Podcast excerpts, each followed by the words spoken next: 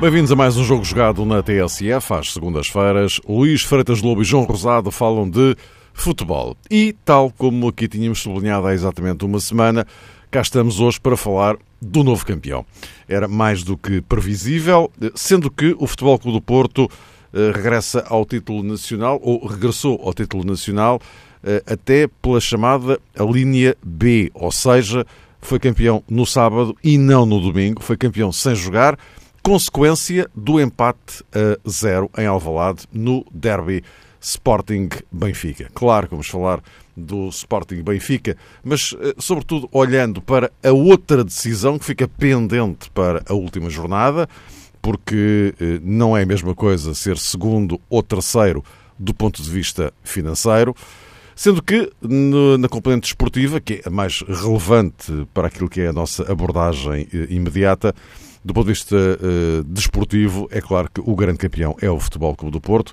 E Luís Fetas Lobo, boa noite. Começaria por ti. Uh, Sérgio Conceição foi de facto o homem-chave? Boa noite. Eh, em primeiro lugar, e um grande abraço a todos, em especial ao João. Outro para ti, Luís. Eu penso que o Sérgio Conceição foi, foi uma peça que apareceu num momento-chave em relação àquilo que, que fui aqui sempre falando ao longo das nossas conversas que tem a ver com, uma, com um perfil de treinador que o Porto necessitava, que eu chamo de treinador de confronto, como, como lhe gosto de chamar, e que incorpora bem aquilo que é eh, o estilo do treinador do, do Porto. Depois, uma componente de modelo de jogo, de forma de jogar, isso aí já temos várias, várias, vários estilos. Agora, eu penso que o Sérgio, e acho que época passada, já quando foi contratado o Nuno, a intenção era mesmo essa, era procurar esse tipo de treinador que incorporasse um pouco aquilo que estava claramente eh, abalado, que era o ADN do, do Porto. E o ADN tem a ver muito com uma forma de estar e de ser que, vinda do tempo de seu Pedroto, no final dos anos 70, tem a ver com algo que, que, que se sente uh, em relação àquilo que é jogar contra eh, e, e, o Porto cresceu muito nessa, nesse momento, nesse movimento de, de, reação contra o poder mais centralista e já a semana passada aqui o referia em relação, em relação a isso. Eh, e, nesse sentido, eu diria que depois das vitórias de finais dos anos 70, as outras que se seguiram a partir dos anos 80 eh, foram sendo sucessivamente filhas umas das outras, digamos assim em, em, forma de ser, de jogar e da postura dos, dos treinadores uh, perante o confronto com, com, os clubes de Lisboa, com o Sporting e Benfica, os eternos candidatos uh, ao, ao, título.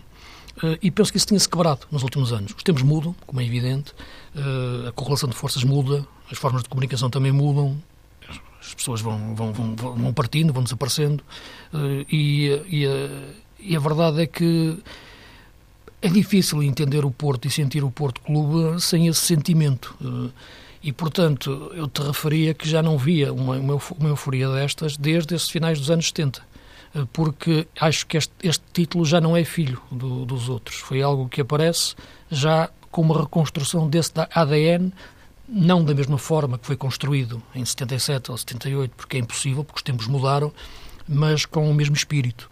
E esse espírito era necessário, porque o país mudou, mas não mudou assim tanto. Uh, e a verdade é que o Porto e o sentimento do Porto uh, não faz sentido existir sem ter essas bases. Uh, mesmo essa dimensão que dizem que o Porto devia ter mais nacional, que tem, até tem uma dimensão internacional e, e mundial, mas se olharmos até para, para aquilo que é o futebol internacional, mesmo os grandes clubes não têm uma dimensão nacional, têm uma dimensão essencialmente regional. Eh, é por ali que crescem. Basta ver o caso do Barcelona, por exemplo. Uh, basta ver o caso de Itália, da, da Juventus, basta ver, ou, ou do Milan, que são, depois são odiados quando quando vão a outros sítios, ou, ou Inglaterra. Portanto, os clubes crescem muito dentro, na dimensão regional. Depois crescem internacionalmente, mas é fora das fronteiras. E, portanto, eu acho que o Porto resgatou isso. E o Sérgio Conceição indiretamente à tua questão, acho que foi um elemento-chave nesse resgatar da ADN, pela forma de estar, pela forma de ser, pela forma de transmitir as suas ideias, uh, e isso as pessoas identificam-se. Isso também passou para a equipa, passou para os jogadores, e passou para os jogadores sobretudo quando estavam a perder. Isso é que é o mais importante, porque é fácil dizer isso quando se está a ganhar. Uh, quando o Sérgio perdeu aqueles dois jogos, o Sérgio Porto, com o Belenense e com o Passos Ferreira, já começou-se a ouvir alguns sussurros de teorias que afinal aquilo era só, era só ganhar no grito. No, no, depois, de repente, quando viram que aquilo servia para reagir à adversidade, basicamente é isto: ser Porto é reagir à adversidade e ganhar apesar disso. Uh, foi essa base que criou muita ideologia com o Conselho Bedroto no final dos anos 70. Uh, e o Sérgio conseguiu identificar isso. Uh, e, e, acho que depois disso, depois das derrotas que aconteceram esta época, foi onde se viu mesmo essa alma do Porto. Foi ganhar na luz e da forma como ganhou, não é só ganhar, porque isso acontece, pode acontecer de qualquer forma, foi pela forma como jogou. Uh, e ganhou de forma clara, pela forma como foi superior. E nesse aspecto acho que o Sérgio Conceição é fundamental. E os jogadores também incorporaram bem essa forma, essa forma de jogar.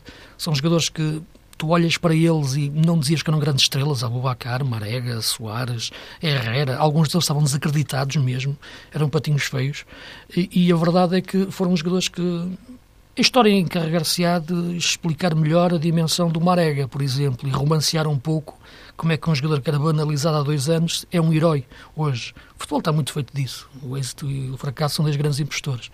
Mas uh, tem muito a ver porque o jogador não mudou. Tem muito a ver ter mudado a atmosfera para ele poder jogar. E nesse aspecto, aí também entra muito o estilo de jogo do Porto Sérgio Conceição e nos dois sentidos, quer na forma como jogou, quer na forma como identificou-se com os valores do Porto e soube reintegrá-los novamente, por isso ele disse que vinha para ensinar, não para aprender, uh, foi de facto o, homem do título. Uh, João, e o, o, Sérgio Conceição ontem dizia eh, que este título, concretamente este título do Futebol Clube do Porto, era um dos mais importantes dos últimos 30 anos. Por isso mesmo? Pois. Já agora, que leitura é que fazes uh, disto? Um Porto que uh, resgata o título depois de um tetra do Benfica. Isto é, objetivamente impediu um, um penta do Benfica, não é? E, no, e olhando para os últimos 30 anos, é, era isto que Sérgio Conceição estava a referir. Ou seja, o Porto continua a ser o único penta.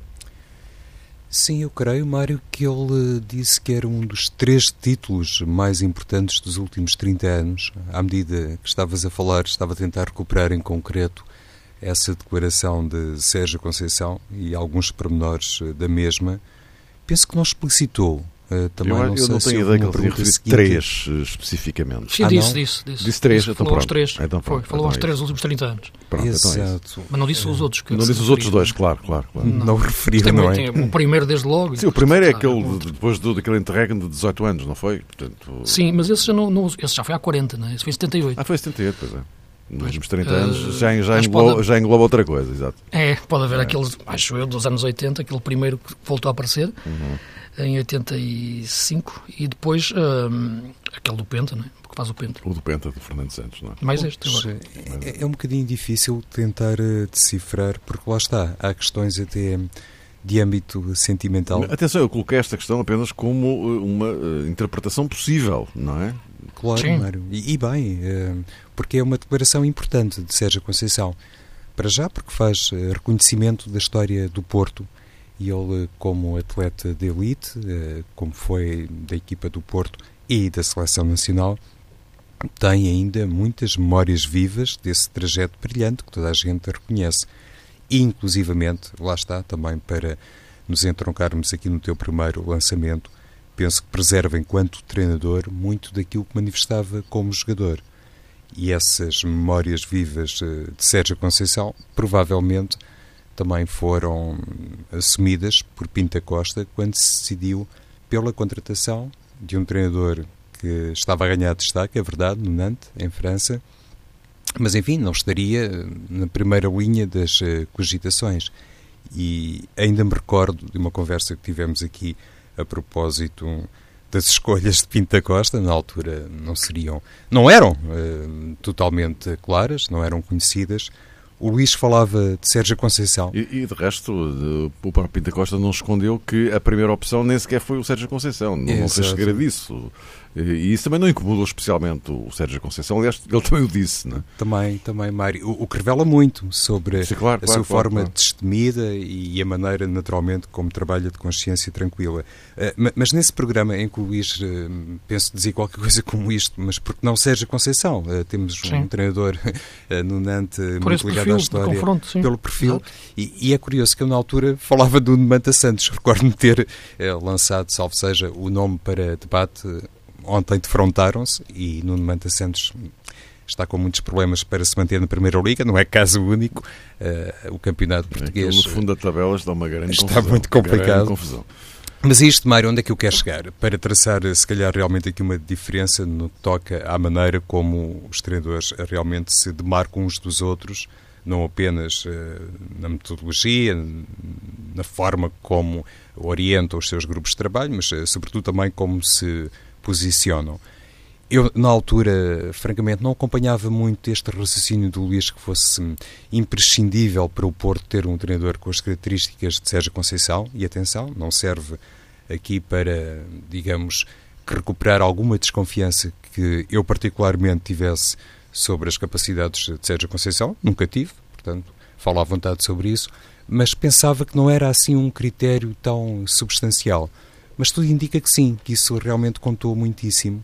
E se não contou muitíssimo, depois ao longo da temporada revelou-se de facto uma questão premente e muito importante, até no âmbito de facto da ultrapassagem de cenários que hum, apareceram eh, de repente no horizonte do Porto e que não obteciam nenhuma espécie de projeção. Ninguém guardava, eh, digo eu, eh, ninguém ligado à estrutura do Porto, os desejos na Mata Real e no Restelo, nomeadamente mas é verdade que a equipa depois eh, soube levantar-se e soube também no conjunto eh, do campeonato com os grandes eh, colher pontos absolutamente determinantes e o exemplo mais claro, como é óbvio, assenta naquele triunfo no Estádio da Luz.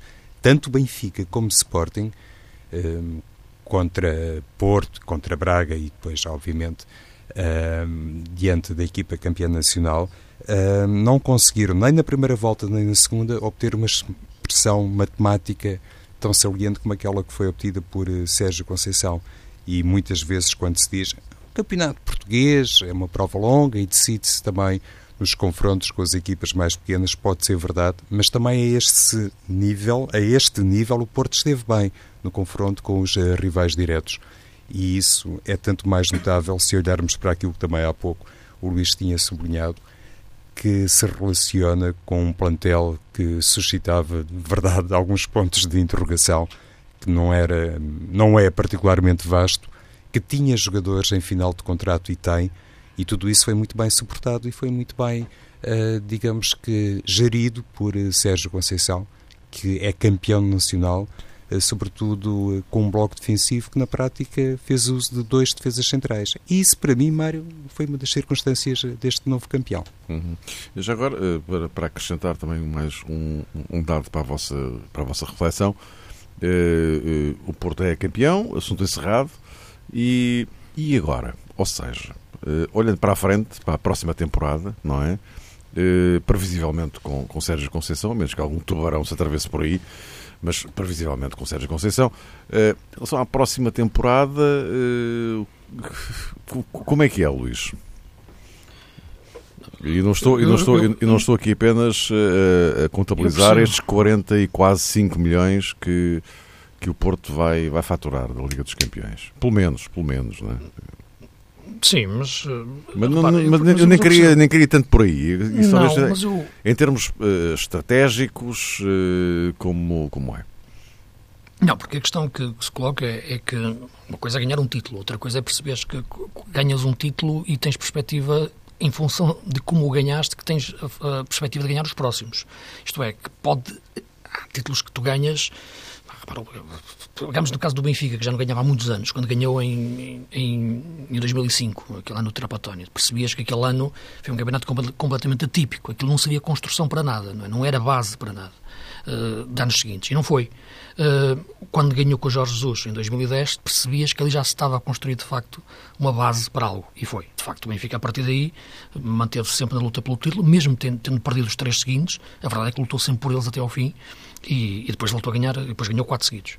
E, portanto, percebia-se que havia um, uma construção de uma base, é? em termos de estrutura de futebol, em termos de, de, equipa, em termos de política desportiva, tudo isso. E, portanto, é isso que o Porto necessita de, de, de ter, uh, para além daquilo que foi esta, esta vitória, uh, que é muito importante. Agora, tem que construir isso em cima das bases que tem, que tem esta época e das bases que serviram para revitalizar o clube. Nesse aspecto, o Sérgio Conceição é, é fundamental, a estrutura do, do futebol, com, com, com Luís Gonçalves à frente, uh, presidente, como é, como, como é lógico, uh, e tudo aquilo. E os jogadores? E, e é isso, e jogadores, dizer, e agora, há, e há, aqui muitos pontos de interrogação em relação a este plantel, de, em relação a permanências, não é? Sim, claro. E mais do que as permanências é perceberes que é aquilo que te ia dizer, é que podes olhar para, podes olhar para uma equipa e podes identificar na equipa uh, uma margem de futuro digamos assim. Uma coisa é tu vês a equipa no presente, e o Porto é muito competitivo no presente, agora se tu consegues imaginar estes jogadores a prolongarem-se em várias épocas para serem plantéis eh, campeões. E isso já é mais difícil, imaginar isso, que isto se, se, se, possa repetir. Pelo que, para além das renovações, que, e estás a tocar em casos como o do Marcano ou do, ou do próprio Iker Casilhas, que, que, serão jogadores, jogadores importantes para, na minha opinião, para, para manter. O Porto não pode perder uh, o estilo com que joga, mas reforçá-lo. Eu acho que o Porto tem que pensar como terá pensado uh, em janeiro, quando quis reforçar a equipa e não conseguiu. Uh, quando contratou o Paulinho, quando contratou o Oris, acabaram por ser jogadores que falharam nestas contratações. Eu acho que a preparação da nova época para o Porto manter a base da equipa que tem, isso sem dúvida, mas reforçar a equipa como estava a pensar reforçá-la em janeiro. Os jogadores que seriam precisos para ou serem bons suplentes ou serem bons titulares em posições em que podem fazer a diferença. Eh, e aí eh, poderemos entrar, entrar em debate daquilo que será, que, será, que será necessário, mas sempre me pareceu que o Porto necessitava, por exemplo, de um extremo mais, mais, puro e de qualidade. Eh, o Oris, enfim, foi uma solução que tentou-se encontrar, mas não, não, não deu. Um médio mais criativo, para entrar no lugar do Otávio, porque penso que o Otávio, eu sempre o disse aqui, é um jogador um bocado light, necessita desse tipo de jogadores para acrescentar uh, aos, aos, aos, que tem. Portanto, são essas contratações cirúrgicas, mais um central, é como é evidente, a questão do lateral uh, esquerdo, que tem que reforçar. Portanto, há essas questões. E penso que o Porto não pode fugir uh, quatro ou cinco contratações, mas terão que ser cirúrgicas. E, claro, dependente também daqui, dos jogadores que saírem. E, com, e com isso, fazer a próxima época. Por exemplo, depois, mantendo... um, um Marcano, por exemplo. Claro. Colmatar, colmatar que... um, um uma, uma, uma, falta daquelas não, não é assim tão, tão simples quanto isso, não é? Não, mas o Porto já teve maiores problemas ao longo dos anos e conseguiu, conseguiu resolvê-los. Portanto, agora tem, tem é que trabalhar nesse, nesse, nesse sentido para, para encontrar esses jogadores a preços acessíveis, como é evidente, dentro daquilo que são as, as capacidades financeiras do Porto e construir o plantel nessa base. Portanto, eu acho que o pensar o, o mercado agora de verão não vai ser muito diferente da forma como pensou o mercado de, de janeiro. Só que tem que pensá-lo agora de forma com o encaixe financeiro que vai ter, com possíveis vendas que poderá fazer, embora a lesão do Danilo terá travado uma, uma, uma venda possível, né, porque era um jogador que tinha marcado e sobretudo como o Campeonato do Mundo. Agora, a partir daí, eh, tem, já é uma questão que me ultrapassa um pouco, é ver quais são as capacidades financeiras que o Porto tem e que tipo de targets pode ter em função disso a nível dos jogadores. Mas não, não pode fugir muito a quatro contratações, por aí, uhum. cinco, mas dependente de manter a base do, do plantel. Claro. João, este... E o treinador, claro. E o treinador, claro. Eh, este quadro, eh, isto olhando agora um bocado mais para a frente. E, e, de certeza que o Porto já começou a olhar mais para a frente, não é, Mário? Isso acontece com todos os grandes clubes. É evidente que há projeções e projeções, há sondagens e sondagens, mas uma equipa que hum, tem que fazer realmente um planeamento de baixo de alguns condicionalismos financeiros, também está obrigada a pensar um bocadinho antes do tempo, se é que a expressão faz sentido.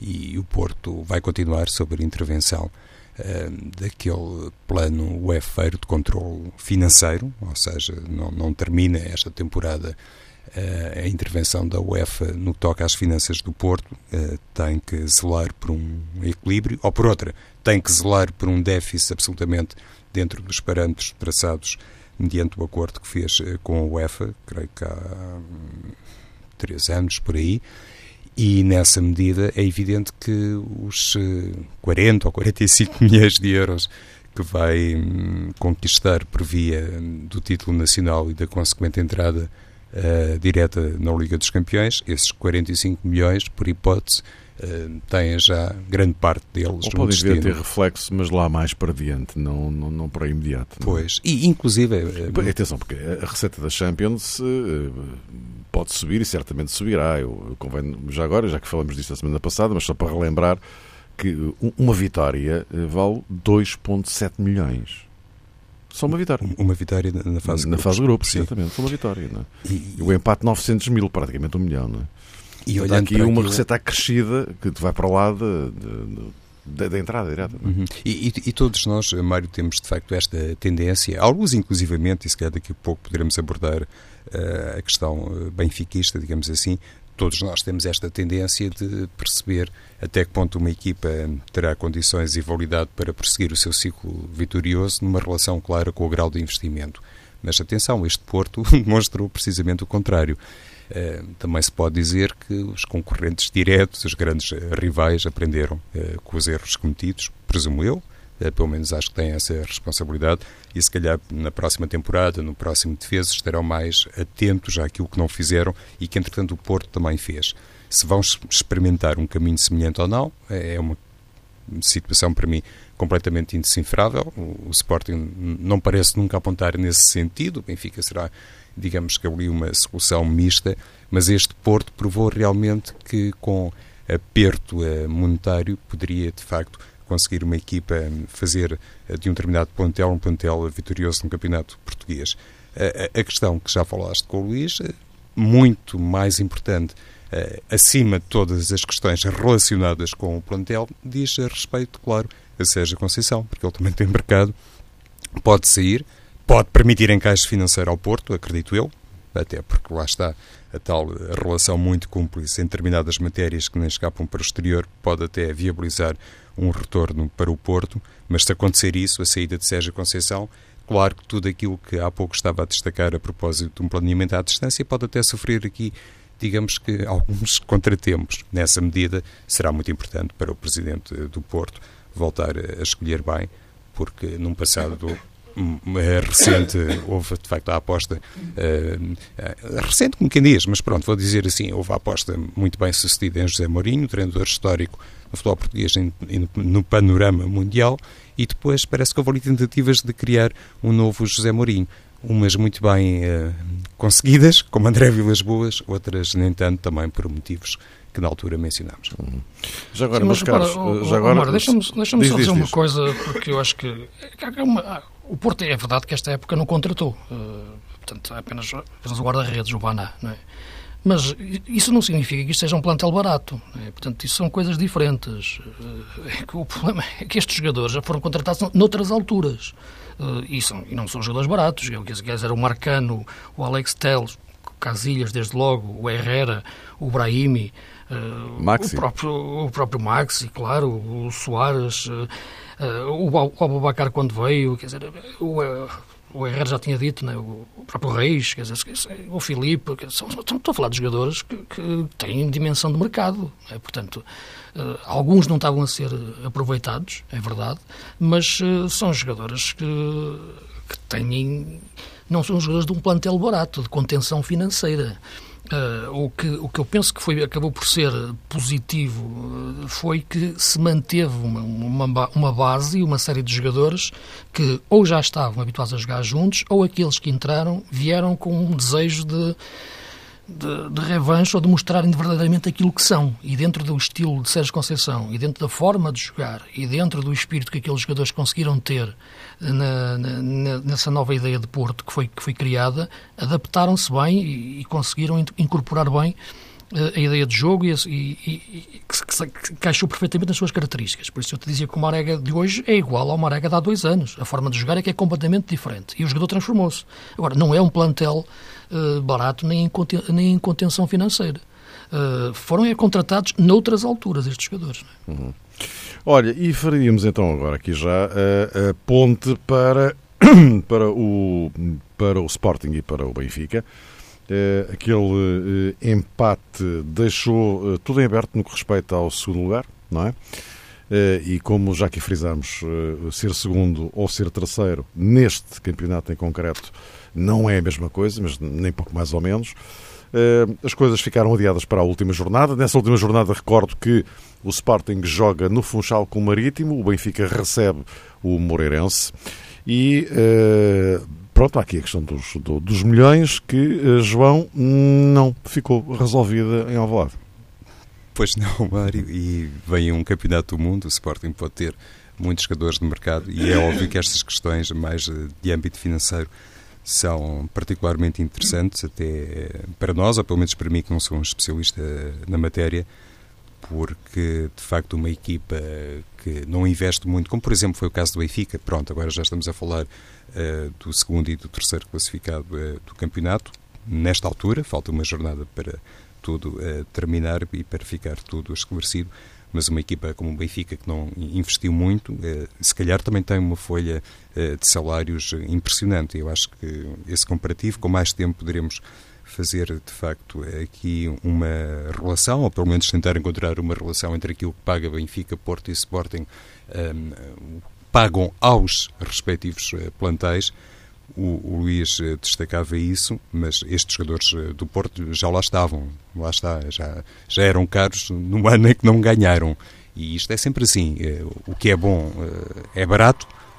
No futebol, se calhar, Muitas vezes considera-se que é bom quando uma equipa ganha, não será sempre assim, pelo menos na minha perspectiva, mas é evidente que para a próxima temporada, particularmente no caso do Benfica, é uma situação absolutamente central porque não foi capaz realmente de contratar uh, gente importante que pudesse substituir uh, jogadores que, entretanto, foram transferidos e, talvez pior do que isso, o Benfica não conseguiu no que toca ao aproveitamento da, da formação uh, do Seychelles, não conseguiu ter na equipa principal uh, jogadores que pegassem verdadeiramente. E fez alguns ensaios, como sabemos, no início da temporada, sobretudo olhando para Pedro Pereira, Aurélio Buta, depois ficaram no plantel uh, Diogo Gonçalves e João Carvalho, e havia de facto essa expectativa completamente assumida. E eu acho que real, considerando o talento destes jogadores, atenção, sobretudo no que toca àqueles que ficaram. Não sei se me estou a esquecer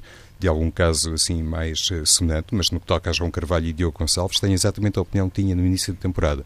Eu acho que são talentos, são jogadores que podem dar muito ao futebol português, não me desvio até prova em contrário, um milímetro desta opinião, mas o Benfica também não permitiu que eles emergissem eh, com todas as condições. E isso acabou por ter, obviamente, os seus custos.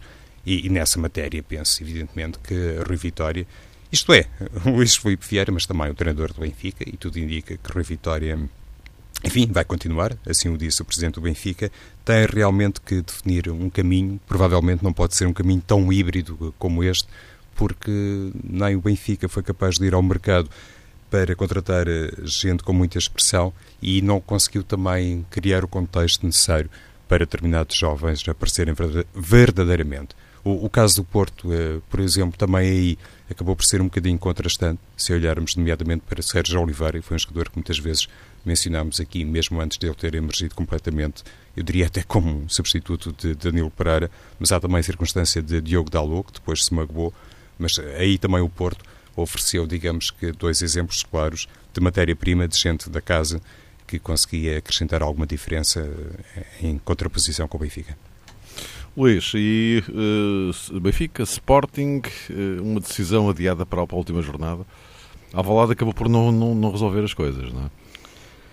Não, acabou por não, por não resolver, mas acabou por praticamente decidir. Eu penso que acabou por ser um bom jogo do, do Benfica e isso, por isso te dizia a semana passada que não, as tais dinâmicas de, de, de, de motivação pareciam estar ao contrário, mas que num derby diluem-se e o Benfica acabou por montar uma estratégia que surpreendeu Jorge Jesus. E há esse mérito para, para Rui Vitória que, que, curiosamente vi logo que, na maior parte das análises, que quando meteu Samaris e Feza, toda a gente achava logo que, e o criticaram por entender que, que era um sinal, que era uma mensagem, como, como se os treinadores transmitissem mensagens aos jogadores a partir de uma substituição. Eu, eu acho que, que, que, é um mito isso, não, é assim. Aquilo é uma ideia de jogo coletiva, é uma equipa, não é um, por um jogador entrar que os outros 10 vão achar que entrou um jogador defensivo, ele quer dizer que vamos defender. Não, isto é, um, é uma equipa, é uma ideia. E, e, uma estratégia. E, portanto, eu acho que entrando um jogador defensivo pode-se dar um, um ou pelo menos de características mais para uma, para uma missão mais defensiva, como foi o Samaris, isso libertou outros, eh, nomeadamente o Pizzi, que jogou bem como interior direito, embora partindo da ala, eh, as subidas do lateral direito, do Douglas. Desde deixamos a dizer em relação ao Douglas, que eu nunca vi um jogador ser tão criticado jogando tão pouco no nosso campeonato. O Douglas praticamente fez um jogo ou dois e é criticado todas as semanas. Eh, eu acho que fez uma boa exibição, dentro da linha que, como te referi a semana passada, que não achava que fosse um jogador assim tão assustador para, para, para, para, para, o comum dos adeptos e fez uma exibição competente. Não é um fenómeno, claro, mas é um jogador que me pareceu interessante e competente em termos de plantel. Mas dizia que o Benfica fez bem a estrutura e a estratégia do Rui, que o Rui Vitória montou, libertou Zivkovic, Rafa em diagonais e Jiménez, muitas vezes em movimentações de largura, que abria as diagonais do Rafa e assim traz o Zivkovic. E a equipa jogou bem e, e, na primeira parte merecia estar a ganhar o jogo. Fez claramente mais do que o Sporting, mas não marcou. Agora, acabou por empatar um jogo uh, que, que, tinha que ganhar, ou pelo menos empatar com golos, mas tinha, tinha que o ganhar. Uh, num momento em que a equipa já se sente que não está, que já está longe, já está numa, já está numa crise existencial. O Sporting ainda teve um último fogo, de facto, a, ter recuperado pontos nas últimas jornadas, mas tu vês que duas equipas, são duas equipas que chegam a esta fase da época em perda motivacional, em perda competitiva uh, e, e, e, sentindo de facto que estão a jogar contra as suas limitações, mais do que explorar as suas forças. E, portanto, essa questão é que deve fazer refletir o Rui Vitória uh, e o Jorge Jesus. É porque houve momentos na época em que, que falamos que, em que se sentiu-se que as equipas é onde se decide para o, para o treinador que quer levar a equipa. Ah, é, é, é, como ao minuto 60, em geral, fazem substituições, uh, ao 65. Há ali momentos da época em que tu percebes que tem que haver ali o clique. O treinador tem que decidir para onde quer levar a equipa e tem que estar um modelo de jogo ali bem afinado. E haver alternativa depois uh, dentro de estratégia tática. E percebeu-se que, que os dois treinadores, a esse nível, estavam demasiado limitados. Uh, alternativa para, para o Rio Vitória era basicamente entrar Jiménez e passar para um 4-4-2, quando Jonas estava, estava desgastado, portanto era meter um jogador.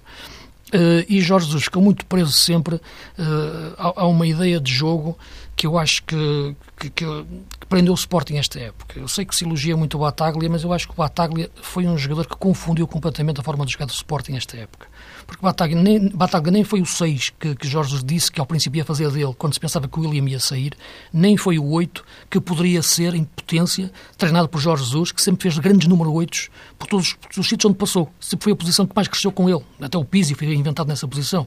Uh, sempre cresceu os jogadores nessa, nessa posição com, com, com ele. Uh, e a verdade é que viu-se isso no jogo contra, contra o Benfica, uh, quando ele jogou com, com, com, o Bataglia a 6, a pivô e o, e o William mais subido. Nem teve condução de bola desde trás, porque o William é, jogou muito à frente, uh, jogou o Bataglia atrás, nem teve pressão à frente e recuperação em condição de bola, porque o Bataglia jogou muito atrás e não à frente. Portanto, eu acho que é, é, aqui o Sporting prendeu-se muito, na minha opinião, a sua evolução de jogo, um, que também as vitórias uh, o iludiram. E por isso a crítica maior que fiz durante a época foi quando o Sporting ganhou a taça da Liga e iludiu-se que. Porque os resultados, em geral, tornam sempre as pessoas menos inteligentes. Porque um, fazem. Não, não, não vês depois a realidade uh, em face da vitória. A derrota, em geral, ensina muito mais. Mas não devia ser assim. Os grandes treinadores não podem ser assim. e penso que mesmo no contexto dos dois, até a Rui Vitória terá crescido mais, o Benfica cresceu mais durante a época do que o Sporting. Uh, e aí Jorge Jesus tem que fazer essa reflexão também em relação àquilo que foi o Sporting nesta época. Se o Rui Vitória conseguiu encontrar pelo menos e reconhecer que o problema estava ali naquele 4-4-2 e recriou um sistema com, com Jonas a ponta de lança e depois o Valazão Krovinovic, que também travou um pouco ali aquele melhor período do Benfica, mas ele manteve-se. Uh, Jorge Jesus não o, conseguiu, não o conseguiu no Sporting. Mas seja como for, uma equipa e outra chegam ao final da época em perda, enquanto que o Porto soube reagir à adversidade. Por isso comecei esta intervenção hoje no nosso programa focando no momento-chave, que é a reação à adversidade que o espírito Porto sempre teve desde os anos 70 e que Sérgio Conceição conseguiu, ter depois das derrotas em Belém e em Passos Ferreira. E João, eh, o próximo fim de semana, previsivelmente os jogos são domingo, Benfica e Sporting, eh, estes dois, é um momento crucial da eh, temporada para, para ambos, um momento de, de, decisão. Sendo que não é ainda o fecho da época do Sporting, que ainda vai ter a final da taça, mas para, uh, neste duelo de campeonato é mesmo para fechar o campeonato. É? Sim, e, e, é particularmente importante para toda a gente, de um lado e do outro da segunda circular, como é evidente, mas hum, atrevo-me até a dizer que para o presidente do Sporting será hum, ainda mais especial no caso de ficar à frente do Benfica, porque isso é uma circunstância que obviamente não está marcada no percurso de Bruno Carvalho enquanto presidente do Benfica e toda a gente teve do essa uh, do Sporting, perdão. Uh, toda a gente teve essa noção no início da época que o próprio uh, Sporting, do ponto de vista da instituição e daquilo que era decidido pelas figuras hierarquicamente mais proeminentes, estava de facto na exposição de protocolar sempre qualquer coisa com o Porto, no sentido de poder, obviamente, também defender os seus interesses no futebol português e noutras eh, esferas. Isso foi comentado, foi assumido. Houve, de facto, também encontros que cimentaram esse género de aliança, se é que se pode falar em aliança, mas a grande verdade é que o Sporting e o Benfica entram para a última jornada eh, de facto, com essa possibilidade de discutir eh, o, segundo lugar, o, o, chamado campeonato da segunda circular, que é muito importante por todos os motivos que já eh, mencionamos. E, inclusivamente, eu há pouco estava a falar sobre o futuro anunciado de Rui Vitória e, e o Luís focava a questão relacionada com o trajeto eh, do ponto de vista tático e estratégico de Rui Vitória este ano. Uh, Rui, um, Jorge Jesus também no Sporting fez alguns ensaios, sobretudo no que toca à estratégia com a colocação de determinados... Isto é apenas uma análise sintética, não é? É? Levaria a claro, muitos, muitos, muitos, outros pontos, não é? Não, até porque nestas coisas hum, há sempre quem defenda que uma equipa, quando está estável e está coerente no seu caminho e consegue ganhar, também não precisa de se reinventar. E, por outro lado, podemos sempre observar que é de toda a conveniência e há sempre, de facto, um caminho muito interessante quando uma equipa consegue, salvo seja, enganar os outros com um sistema diferente.